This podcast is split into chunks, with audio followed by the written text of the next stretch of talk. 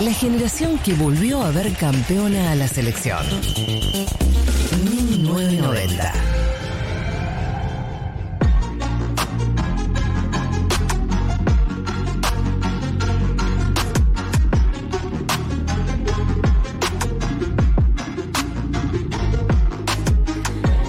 y 23 en la República Argentina y vamos a meternos eh, sin miedo a nada, como dice la canción de Alex Ubago. Vamos a meternos de lleno en la entrevista del día de la fecha, como que la fuimos fuerte al medio, ¿no? Eh, es el doctor Ángel Gargiulo, por ahí lo dije bien, por ahí lo dije mal, Gargiulo, Gargiulo, ahora me va a decir, es médico psiquiatra, es músico, es escritor, es director de eh, CISMA, que es el Centro Integral de Salud Mental Argentino, y en la última publicación del Gato y la Caja, Las Olas, explica un poco sobre la historia evolutiva de la ansiedad, para qué sirve y las mejores formas de encauzarla, así que por ese motivo y porque nos apasiona esta temática, está ya del otro lado del teléfono. Bienvenido Ángel a 1990. Buenas, ¿cómo les va? Muchas gracias por invitarme. ¿Dije bien tu apellido? Más o menos, pero nadie lo dice bien, no te preocupes. Gargiulo. Gargiulo. Exactamente. Exacto, excelente. Bueno, eh, Ángel, nada, primero queríamos preguntarte cómo, cómo llegaste, digamos, a, escribir esta publicación, cómo, cómo llegaste a profundizar y por qué elegiste esta perspectiva de eh, la ansiedad. Ok, por ahí para, para ser sinceros, la publicación la hizo la gente del La Caja, ¿no? Sí, claro.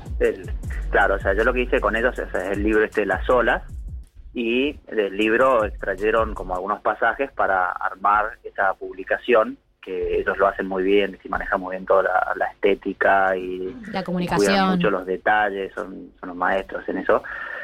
Eh, bueno, y después eligieron la ansiedad porque es como un temor, todo el tiempo estamos con ansiedad, entonces parecía como muy pertinente eh, hacer un posteo sobre eso, un poco para que la gente vaya eh, viendo cómo iba a ser la, tónica del libro. ¿Es verdad que la, ansiedad está más presente en las estas generaciones de ahora o estuvo siempre y ahora se habla más? Bueno, eh, lo interesante es que la ansiedad es una emoción normal, que la tenemos todos y la tuvimos siempre desde que existen los seres humanos. Lo que pasa es que en el siglo XXI, o desde la revolución industrial, digámosle, existen, o sea, una, se ha ido generando como una forma de vida muy distinta. O sea, por ejemplo, el reloj es algo que se inventó cuando se inventaron las fábricas. Antes no, la gente no vivía con reloj, nos juntábamos a charlar a la tarde. Claro. me dijeron, nos juntamos a las 14.20 y eso me pone ansioso. ahora tengo que estar ahí y arrancamos y chao. Y así la vida se nos fue como ordenando y, y haciendo todo cada vez más meticuloso y preciso y somos animales un poco más evolucionados, entonces eh, se empezó a generar como un estilo de vida y toda una, una tensión eh, sobre un cerebro que demora miles de años en cambiar biológicamente al menos. Entonces es lógico que en una época donde estamos eh, cronometrados, donde tenemos estímulos continuos que nos vienen por todos lados, eh, es lógico que nuestro cerebro esté como más eh, estimulado, hiperactivo, que nos cueste más concentrarnos, que nos cueste más estar sentados, leer un libro, digamos. Entonces, es, un tema de discusión académico en toda la humanidad, digamos, actualmente, pero es muy probable que hoy estemos manejando unos niveles de ansiedad y de tensión que antes eh, eran muy distintos. Si tuvieras que definir a la ansiedad, la, emoción de la ansiedad, ¿cómo la, ¿cómo la caracterizarías? Ok, en primer lugar, bueno, es eso, es una emoción, es algo que nos mueve hacia, es una programación que tenemos en nuestro cerebro y en nuestra mente que justamente tiene una función y esa función es ayudarnos a resolver o escapar de problemas o amenazas.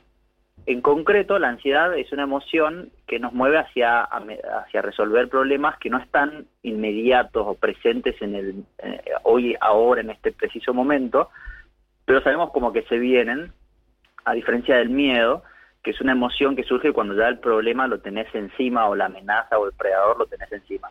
Son como hermanas muy parecidas, estas emociones, pero varían un poco según la distancia del problema o del predador y son emociones que nos enfocan o que nos ponen todo nuestro organismo en marcha para huir o resolver esa amenaza. Entonces se activa nuestro corazón, nuestros pulmones, nuestro tubo digestivo, todo preparado para resolver un problema o luchar. Las típicas respuestas de estas emociones son las triple F, que es fight, pelear, flight, huir, o freeze, que es quedarse congelado. Entonces, todo eso apunta a, de alguna manera, eh, resolver un problema o huir o pelear. Una pregunta, ¿cómo estás, eh, doctor? María del Mar eh, te saluda. Con respecto a esto, ¿cuáles son esos gradientes de la, de la ansiedad? Como qué podemos considerar una ansiedad que afecta, un cuadro de ansiedad que afecta la salud de, de las personas?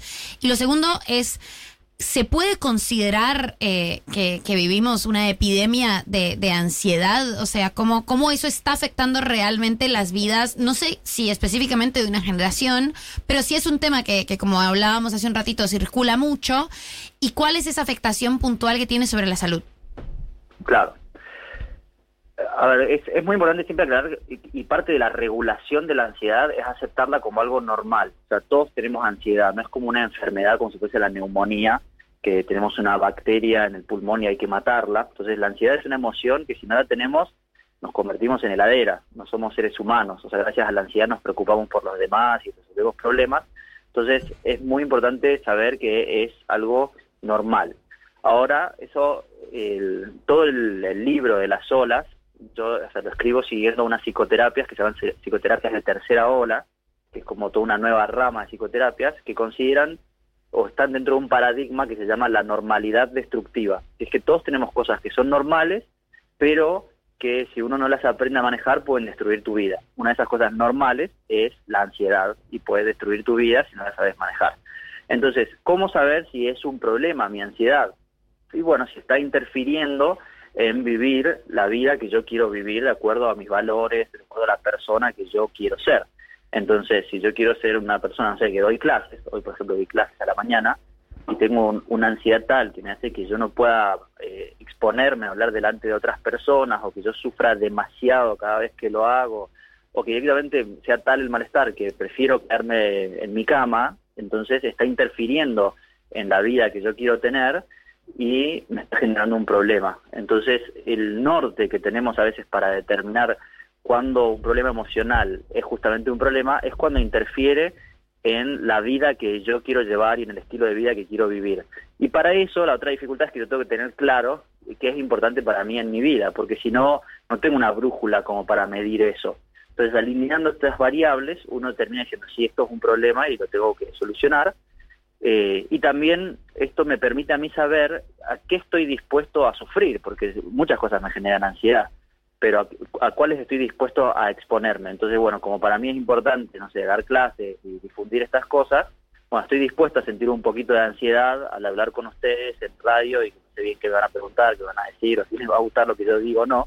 Entonces, esa, la claridad de valores me hace estar dispuesto a exponerme y a sentir la ansiedad. Entonces, yo tengo que alinear variables para regular la ansiedad y tengo que eh, tener claro hacia dónde quiero ir para saber si es un problema o no. ¿Ok? Después hay situaciones como que claramente son problemáticas. Si yo tengo ataques de pánico, que, que es una, una forma como más extrema de miedo, bueno, uno, uno realmente piensa todo el tiempo que se va a morir, que se va a volver loco, perder el control, y eso interfiere tanto en la vida que es obvio que hay que tratarlo, bajarlo de alguna manera. Eh, entonces, el, el criterio termina siendo funcional hasta qué punto interfiere en mi funcionalidad, en, la vida que yo quiero llevar, y si interfiere, bueno, hay que trabajarlo de alguna manera para que, para que baje un poco el nivel o la activación de esa emoción, que en el fondo es normal. Ángel, eh, les recuerdo a la gente, estamos hablando con Ángel Gargiulo, ¿lo dije bien ahí? Gargiulo, Gargiulo. Eh, que es médico psiquiatra, es músico, es escritor, es director de CISMA, el Centro Integral de Salud Mental Argentino, que está hablando sobre la ansiedad, su historia, qué rol tiene y las mejores maneras de encauzarla. Hola Ángel, ¿cómo estás? Martín te saluda. Muy bien. ¿Qué tal? ¿Cómo andas? Todo bien. Eh, me quedaba la duda porque claramente una vez que identificas el problema, supongo que una de las recomendaciones es empezar un tratamiento, ¿no? O, pero, ¿qué, otros puntos o qué otras recomendaciones puedes dar? Porque vos marcabas como el comienzo en la revolución industrial, ¿no? Como el reloj, eh, los límites productivos, capitalismo y demás. Supongo que una de las soluciones entonces puede ser irse a la montaña, que es como esa, ese pensamiento del mundo progre de las ciudades, pero no todos pueden hacer eso, irse a la montaña y desligarse de, de las ciudades. Entonces, ¿qué, qué puede recomendar y sobre todo en esta vida urbanística actual que, que podamos hacer para manejar estos niveles de ansiedad? Mira, hay muchas cosas para hacer sin necesidad de irse lejos. Mm. Eh, claramente, estar en contacto con la naturaleza ayuda. Entonces, si tenés una plaza cerca, si tenés un parque, un jardín o lo que sea cerca, siempre te va a venir bien. Eh, hacer ejercicio físico, principalmente aeróbico, siempre va a venir bien. El ejercicio aeróbico te ahorra mucha terapia. O sea, yo no debería decirles esto, pero eh, hacer ejer- ejercicio aeróbico te hace dormir mejor, te hace tener mejor estado de ánimo, te baja los niveles de ansiedad, eh, alinea un montón de cosas en la vida que hacen que te sientas bien y tengas más aguante, tengas, estés más tonificado. Eh, entonces, yo creo que ejercicio aeróbico, bueno, cada vez está más de moda hacer deporte, ¿no? Eh, pero el ejercicio aeróbico es algo que, te va a ahorrar muchos problemas. Y es más, cuando tenemos un paciente que le cuesta mucho tolerar la medicación o lo que sea, y puede hacer ejercicio aeróbico, tenemos un- un- una buena parte del camino recorrido. Y Entonces, todo lo que uno haga para lograr sostener el ejercicio viene bien. O sea, eh, es, es muy bueno hacerse una rutina en la cual uno cuide los días de deporte o ejercicio y no hace falta matarse. A veces con hacer poco, varias veces por semana, es mejor que matarte una vez cada tanto. Pocos varias veces por semana puede ser media hora de caminata, de trote, baile, patines, zumba, fight, lo que quieras, eh, pero poquito varias veces por semana que matarte una vez por semana. Y después hay cosas también claves que la sociedad contemporánea, digamos, le atenta contra el sueño, ¿no? Las redes sociales, todas las, ah, todos los sistemas de series y aplicaciones son enemigos del sueño, pero dormir ocho horas es un trasplante cerebro. Eh, a veces me gustaría hacer como una maratón de sueño con la gente. Ahora, ve- veamos si podemos dormir durante varios días seguidos, ocho horas, y vas a ver que sos otra persona. Eh, a veces no, no cuidamos cosas como muy simples, eh, como el, el cuerpo, el descanso, eh, la alimentación, y eh, tener esas variables alineadas creo que está al alcance de todo el mundo y te ahorra muchos problemas. Por ejemplo, comer es bueno hacerlo y hacerlo varias veces por día, o sea, hacerlo seis veces por día, desayuno, colación, almuerzo, merienda, colación, cena. Entonces con eso uno también tiene el cuerpo con nafta y lo tenés listo para hacer lo que tengas que hacer. A veces por el, la hiperactividad del día hacemos una cosa tras otra y no nos detenemos a comer tranquilos, disfrutando de la comida, de la compañía de los demás. Y creo que cuidar eso eh, con otros, pasándola bien con otros mientras comemos, inclusive con la medida de lo posible, es algo que vivas a donde vivas, lo podés hacer y, y hace muy bien, y es muy simple. Eh, no Es- sé si con bien, esto más o menos respondo Eso. Sí, como obvio. para repasar para la gente que está escuchando, que estamos hablando con, con Ángel, que es médico psiquiatra y que nos, nos está explicando un poco sobre eh, los estudios que han hecho sobre la ansiedad. Eh, un poco tiene que ver con eh, dormir bien, eso repaso como para lo, lo que por lo menos a mí me quedó, dormir bien las ocho horas, eh, tener eh, actividad aeróbica, que puede ser caminar también, puede ser total, porque por ahí hay gente que piensa, debo de salir a correr, bueno, con que camines por lo menos media hora por día, ¿no? Estaría bueno Exactamente. eh, vínculo con eh, la naturaleza, pero no, no lo entiendan como un retiro a, a los Alpes, sino por ahí a la plaza que tenés cerca de tu casa. Y eh, comer en el día todas las comidas, digamos. Exactamente. Bueno, sí, hay una estamos listos. Ah. La memotecnia es cuida. La C es cuidar tu cuerpo, o sea que si tenés fiebre, si estás enfermo, anda al médico. Eh, la U es no uses drogas que alteren tu estado anímico sin prescripción adecuada, sin el cuidado adecuado. La I es intentar ejercitarte. Eh, la D es dormir adecuadamente y la A es alimentarte adecuadamente. Es la mnemotecnia que suelo usar con los pacientes para que se acuerden de estas cosas. Eh, te quiero hacer una pregunta más, Ángel, que es algo que también ha aparecido mucho en, en los últimos años y que está como también medio de moda, que tiene que ver con el mundo de la eh, meditación, ¿no? Que tiene que ver con eh, esa práctica, no solo entendida desde una, una creencia para algunas personas, una cuestión de, de, de- de formar parte de cierta espiritualidad, sino también como estudiada científicamente. Sí. ¿Que, que, que- que tiene algún rol vinculado a la ansiedad? Tiene un muchísimo rol y de hecho en el libro le dedicamos todo un capítulo a, no a la meditación per se, pero sí a buena parte de un capítulo escri- eh, describimos la importancia del tema Eh, y, la, y, y como tal como decís, eh, la práctica de la meditación tiene mucha evidencia científica en que regula emociones en general, no solo la ansiedad, sino todas las emociones. ¿Por qué ocurre esto? Es eh, básicamente porque hay distintas formas de meditación, ¿no? Pero básicamente lo que uno hace al meditar es, uno, estar quieto. Entonces ya eso hace que uno tenga que estar expuesto a impulsos, emociones o ganas de moverse y procesar esos impulsos estando quieto hace que esos impulsos se equilibren o regulen, como que uno tiene que ir practicando estar quieto para poder regular, eh, para poder pensar y meditar en otras cosas.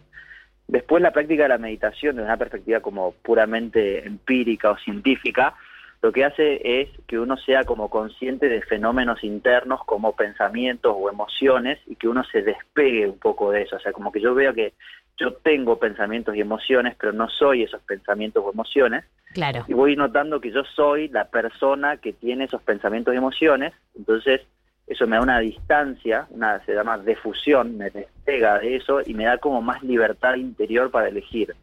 Si yo no hago este ejercicio de notar mis pensamientos y mis emociones y mis valores y mis metas, actúo en automático. Soy como un robot programado por lo que vean en la tele, en las redes sociales o lo que sea, y me muevo medio como eso, sin pensar impulsivamente.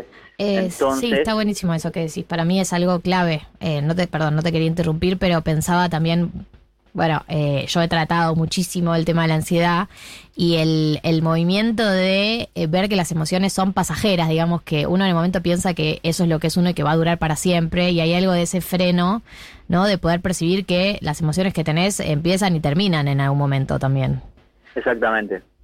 Sí, y cuando uno nota eso, de hecho por eso el libro se llama, entre otras cosas, por eso el libro se llama Las olas, porque las emociones tienen o sea, la forma de ola, que suben y bajan y duran unos minutos nomás. Entonces uno con la meditación, con la observación de, de estos fenómenos, uno va ganando, le va perdiendo el miedo al miedo, el miedo a las otras emociones, y vas viendo que las cosas pasan, que no son cosas locas tampoco, no es que las emociones vienen de la nada, sino que tienen disparadores, entonces uno nota, ah, mira, estaba pensando en esto y como estaba, nosotros decimos, rumiando sobre este tema, me generó tal emoción. Si uno no medita, si uno no se sienta a ver eso en uno mismo o en los demás, uno no se da cuenta y uno siente como que uno está en una montaña rusa subiendo y bajando todo el tiempo eh, y como que uno no tiene control. Entonces, con la meditación, uno amablemente, con práctica, va como ganando esa capacidad de autoobservación y va ganando libertad interior.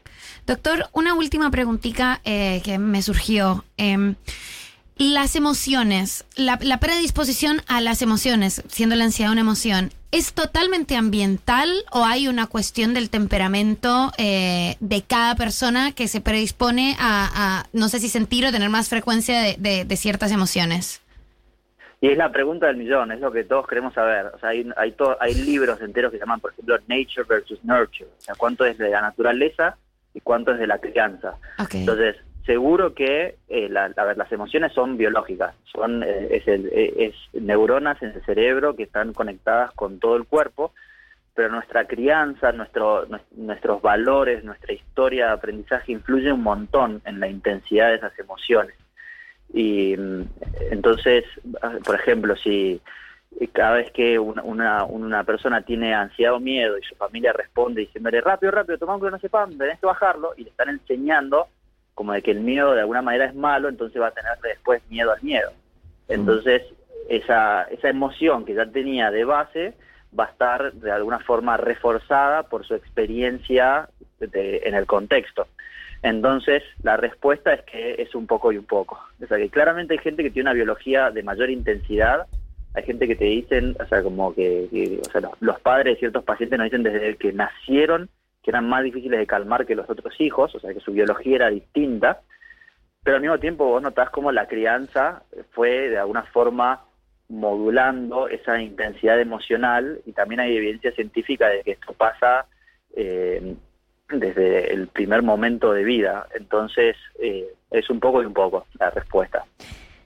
Hemos hablado con eh, Ángel Gargiulo, es médico psiquiatra, músico, escritor, director del Centro Integral de Salud Mental Argentino, sobre eh, la ansiedad en todas eh, sus facetas y características. Muchas gracias Ángel por tomarte el tiempo de hablar con nosotros. Un placer, muchas gracias por invitarme. Te mando un saludo grande. Vamos a escuchar música, ¿les parece? Para bajar la ansiedad.